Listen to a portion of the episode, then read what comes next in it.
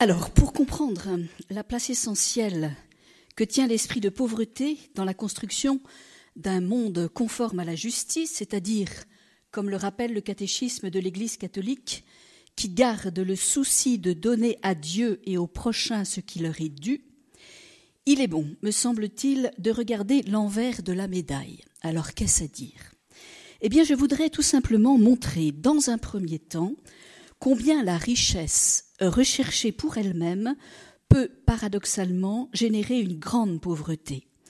Nous pourrons ensuite, dans un second temps, mieux comprendre combien l'esprit de pauvreté volontaire conduit à la vraie richesse et permet plus sûrement l'édification d'un monde juste. La richesse à tout prix engendre la pauvreté, avons-nous dit. Alors penchons-nous sur ce paradoxe et essayons de mieux en comprendre le sens. L'expérience humaine nous prouve qu'une recherche effrénée de la richesse finit par vider l'âme de celui qui la poursuit et a pour conséquence inéluctable un, appauvrissement profond de son être tout entier et du monde qui l'entoure. Pour faire bref, disons que cet appauvrissement touche d'abord et avant tout sa relation à Dieu, puis, par contre-coup, ses rapports avec ses frères les hommes, et enfin avec la nature dans laquelle il évolue. Car, comme le disait Jean-Paul II dans un discours sur l'environnement en mars 97, je le cite, c'est le rapport que l'homme a avec Dieu qui détermine le rapport de l'homme avec ses semblables et avec son environnement. L'homme nanti s'appuyant sur ses biens, son savoir-faire, ses connaissances, bref, sur les richesses diverses et variées qui sont les siennes, finit par euh, se suffire à lui-même. Il tombe alors dans l'attitude orgueilleuse de l'homme riche de sa personne, une attitude qui fait gravement obstacle à l'accueil du divin. Elle se traduit très vite par le rejet dédaigneux d'un Dieu dont il n'a plus besoin et dont en aucun cas il ne veut dépendre. Le progrès technique ne fait que le conforter dans ce sentiment, ayant de plus en plus de pouvoir sur tous les domaines de son existence, il se considère de fait seul maître de sa vie et du monde qui l'entoure. Touché par les syndromes de l'indifférence spirituelle et de l'oubli de Dieu, l'appauvrissement spirituel qui est désormais le sien atteint en profondeur sa personne. L'homme sans Dieu, réduit à lui-même, connaît, même s'il n'en a pas conscience, la plus grande et la plus tragique des pauvretés. Le pape François l'exprimait ainsi dans son message de 2014 pour le carême, je le cite. Il n'y a qu'une seule vraie misère, c'est celle de ne pas vivre en enfant de Dieu et en frère du Christ. Fin de citation. Comme nous le rappelait Jean-Paul II, cet aveuglement spirituel va également avoir des répercussions profondes sur les relations que cet homme entretient avec les autres. En effet, en se coupant de Dieu, l'homme accaparé par la richesse se sépare par le fait même de la source de l'amour. Or, si l'amour de charité ne préside plus aux relations humaines, c'est l'égoïsme et l'exploitation de l'autre à son profit personnel qui vont prendre la place laissée libre et provoquer, par le fait même, un appauvrissement dramatique de ces relations humaines. N'est-ce pas, malheureusement, ce que l'on peut constater aujourd'hui dans l'univers mercantile qui est le nôtre? Sur bien des continents se propage, sans état d'âme, une violation en tout genre de la dignité humaine, salaire dérisoire, travail inhumain, atteinte à l'intégrité physique ou morale des personnes. Notre pape François dénonce avec vigueur cette terrible réalité, tout particulièrement dans sa lettre pour la journée mondiale de la paix du 1er janvier dernier. Il parle d'abominables phénomènes. Au paragraphe 4 de cette même lettre, le Saint-Père aborde le drame du trafic humain et dénonce ceux qui profitent de ces pratiques extrêmes pour s'enrichir. Voici ce qu'il dit. L'asservissement et le trafic des personnes humaines requièrent une complicité qui souvent, passe par la corruption des intermédiaires. Cette déviance se produit quand au centre d'un système économique se trouve le dieu argent et non la personne humaine. Quand le dieu argent prend la première place, il se produit ce renversement des valeurs. Fin de citation.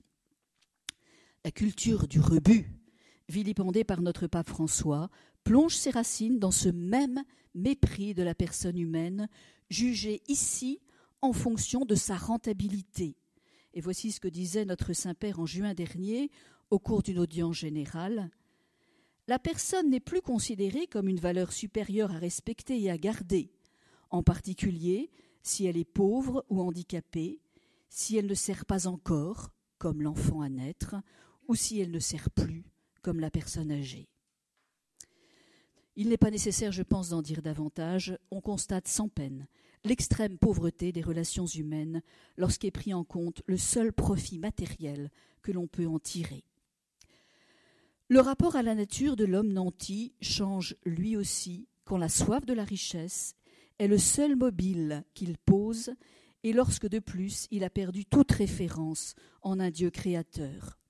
Le compendium de la doctrine sociale de l'Église affirme la rupture avec Dieu conduit à refuser le concept de création et à attribuer à la nature une existence complètement autonome, ce qui veut dire qu'il ne dépend pas d'un créateur. La nature, donc, est alors soumise au bon vouloir égoïste de celui qui se l'approprie, n'ayant d'autres critères que son intérêt personnel et y voyant une occasion supplémentaire de s'enrichir de surexploiter alors, sans état d'âme, les ressources naturelles qu'elle détient. Les conséquences en sont catastrophiques, tout particulièrement pour les pays du tiers-monde, s'ouvrant en souffrance économique et qui se voient piller de leurs ressources tant forestières que minières. Ils ne profitent finalement que des dommages collatéraux, érosion des terres, désertification, changement climatique bref, un véritable et durable appauvrissement généré par ces surexploitations effrénées. Comment ne pas rappeler aussi que le déséquilibre écologique occasionné menace de façon inquiétante les générations futures. Jean-Paul II disait dans Sollicitudo Rei Socialis Le rythme actuel d'exploitation compromet sérieusement la disponibilité de certaines ressources naturelles pour le futur. Il nous faut enfin évoquer le consumérisme qui fleurit dans nos pays riches et pousse au gaspillage. Il accentue, pour sa part, l'appauvrissement de notre planète.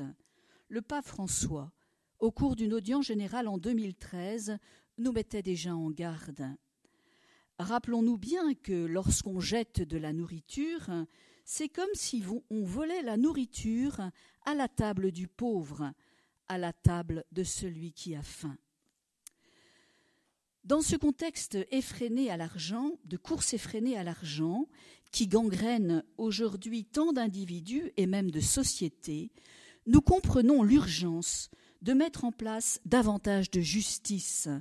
Justice dans le sens donné par le catéchisme de l'Église catholique. Or, nous allons voir qu'en vivant un certain esprit de pauvreté volontaire, il devient possible de contribuer à l'édification d'un monde plus équitable. Si l'esprit de pauvreté trouve dans la vie consacrée, à travers le vœu qui en porte le nom, sa réalisation la plus radicale, vivre de cet esprit n'est cependant pas réservé aux seuls religieux. L'exemple donné par ces derniers peut et doit rayonner largement sur le monde et de façon plus spécifique sur les familles chrétiennes, pour les aider à en vivre à leur tour. Benoît XVI exprime cette vérité dans ses entretiens avec Peter Sivald au chapitre 4 de Lumière du Monde. Voici ce qu'il disait. On voit trop peu de modèles de renoncement concrets possibles. De ce point de vue, les communautés religieuses ont une importance exemplaire. Elles peuvent montrer à leur manière qu'un style de vie fondé sur le renoncement rationnel et moral est tout à fait praticable sans mettre entièrement entre parenthèses les possibilités de notre temps. Fin de citation. Alors voyons comment l'esprit de pauvreté peut enrichir individuellement et collectivement nos relations avec Dieu, le prochain et la nature. Dieu résiste aux orgueilleux, mais il fait grâce aux humbles, nous dit Saint Pierre. On ne rencontre jamais Dieu en s'élevant, mais en s'abaissant. C'est la loi immuable de l'Évangile. L'homme humble, qui se sait et se reconnaît petit et pauvre devant son Créateur, lui permet d'entrer dans son cœur et par la prière de puiser chaque jour un peu plus au trésor des trésors, Dieu lui-même. Quel enrichissement alors pour son être tout entier. Devenant riche de Dieu, celui-ci lui donne de participer à la richesse de son Fils Jésus, qui est, comme l'expliquait le pape François dans son message de Carême 2014, riche de sa confiance sans limite envers le Père, riche comme se sent riche un enfant qui est aimé et qui aime ses parents, riche de sa relation unique avec le Père. Et notre pape concluait ainsi Jésus nous invite à nous enrichir de cette riche pauvreté qui est la sienne, à partager avec lui son esprit filial, à devenir des fils dans le Fils. Si pour y parvenir, les consacrés, comme le dit Vita Consecrata, sont invités d'une part à mettre Dieu à la première place dans leur vie, et d'autre part à veiller à une grande fidélité à la prière liturgique et personnelle, la famille chrétienne est aussi appelée à cette double exigence. Elle doit cultiver dans le cœur de chacun de ses membres le désir d'une prière fréquente, humble et filiale à l'égard de Dieu. Rien ne nous est dû. Nous sommes des tout petits, comme des enfants dans les bras de leur Père céleste. Eh bien, cette pauvreté-là n'est pas à craindre, mais à désirer et à faire grandir dans notre cœur et dans celui de nos enfants, car elle nous enrichit pour l'éternité. Quelques questions peuvent nous aider à voir euh, où nous en sommes sur cette forme de pauvreté? Jésus a-t-il la première place dans notre vie familiale? Quel temps de prière prenons-nous personnellement, en couple, en famille? Savons-nous remercier chaque jour et lors des épreuves nous en remettre humblement à Dieu? Si l'esprit de pauvreté enrichit nos relations avec le Seigneur, il est aussi source de richesse en ce qui concerne nos rapports avec les autres. Là encore, le religieux, de par son vœu de pauvreté, se doit d'entraîner. L'amour de Dieu qui habite son cœur le conduit à s'oublier lui-même de plus en plus et à se tourner vers les autres. Ceux-ci ne sont plus vus comme des concurrents ou pire, des personnes à exploiter, mais bien comme des frères en Jésus-Christ. La vie religieuse, se fondant sur cet amour fraternel, conduit ses membres à la pratique d'une certaine forme de pauvreté, d'ascèse, en leur apprenant à se détacher de leurs idées, de leurs intérêts personnels, de leurs préoccupations, mais aussi en les aidant à cultiver la bienveillance. Tout ceci afin d'avoir un cœur toujours plus libre et ouvert pour aimer d'un véritable amour de charité. Cette attention à l'autre et la sollicitude fraternelle qui en découle sont donc, sans conteste, les riches fruits de l'esprit de pauvreté. Jean XXIII écrivait dans son encyclique Pacem in Terris La vie humaine en commun est génératrice de bien et répond à la dignité de l'homme quand elle est vivifiée par l'amour, qui fait ressentir comme sien les besoins et les exigences des autres et rend toujours plus intense la communion des valeurs spirituelles et la sollicitude pour les nécessités matérielles. Fin de citation. Donc pour vivre en vérité de cet esprit de pauvreté, eh bien la famille chrétienne doit veiller à éduquer chacun de ses membres à découvrir Jésus dans l'autre, et ce, quelles que soient les limites et les misères de cet autre. Concrètement, cela se traduit dans la vie familiale par l'écoute de celui qui parle, sans le juger, par l'attention aux plus jeunes ou aux plus fragiles, par la résolution prise de se parler gentiment et de se rendre service mutuellement, par la détermination à bannir énergiquement toute critique et tout commérage. Vécu en famille, ces belles attitudes de cœur seront des perles précieuses d'une valeur inestimable qui enrichiront la famille qui en vit et à travers elle la société tout entière. Enfin, la doctrine catholique est claire quant à la relation qui doit être celle des disciples du Christ avec la nature. L'Église nous enseigne ce qu'elle appelle le principe de la destination universelle des biens de la terre, principe que Jean-Paul II définit ainsi dans Laborem Exercens. Chaque homme doit avoir la possibilité de jouir du bien-être nécessaire à son plein développement. Ce principe, nous dit le compendium, je cite, requiert d'accorder une sollicitude particulière aux pauvres. Et Jean-Paul II précise, dans Sollicitudo Rei Socialis, ce souci concerne la vie de chaque chrétien et s'applique à notre façon de vivre, aux décisions que nous avons à prendre de manière cohérente au sujet de l'usage des biens. Fin de citation. Donc si les consacrés vivent dans le monde et usent des biens qu'ils leur procurent, Jésus leur a précisé qu'ils ne sont pas du monde. Aussi doivent-ils garder une vigilance constante, car, comme le dit Saint Paul, si tout est à eux, ils sont d'abord au Christ et le Christ est à Dieu. Dans une prise de conscience de plus en plus forte de cette exigence d'entraîner, les consacrés sont appelés à vivre le vœu de pauvreté dans cet esprit qui nous a été donné par le Concile Vatican II, qui affirme Racheté par le Christ, l'homme doit aimer ces choses que lui-même a créées, car c'est de Dieu qu'il les reçoit. Il les voit comme jaillissant de sa main et les respecte. Pour elles, il remercie son divin bienfaiteur, il en use et il en jouit dans un esprit de pauvreté et de liberté. Il est alors introduit dans la possession véritable du monde comme quelqu'un qui n'a rien et qui possède tout.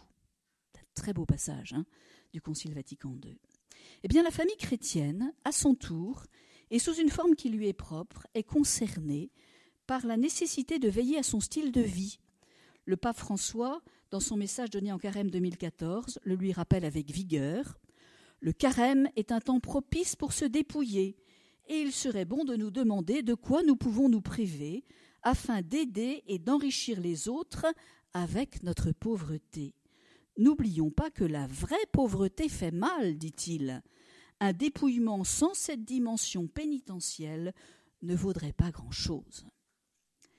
Alors comment concrètement nous dépouiller jusqu'à en avoir mal? Eh bien, je ne sais pas si ça nous fera mal, mais enfin, veillons en tout cas à ne pas nous attacher à des bricoles, à ne pas gaspiller l'eau, l'électricité, la nourriture, à user en abuser des moyens modernes de communication. Veillons aussi aux soins de nos affaires et à notre santé. Gardons-nous de perdre du temps. Acceptons la dépendance dans la providence soyons et soyons-en bien convaincus, ce sont autant d'occasions d'enrichir les autres avec notre pauvreté, comme nous y invite le Saint-Père. Fort de la promesse de Jésus, essayons de vivre de mieux en mieux de cet esprit de pauvreté, non seulement parce que nous contribuerons ainsi à l'édification d'un monde plus juste, mais aussi parce que nous obtiendrons le bonheur éternel. Bienheureux les pauvres par l'Esprit, le royaume des cieux est à eux. Merci.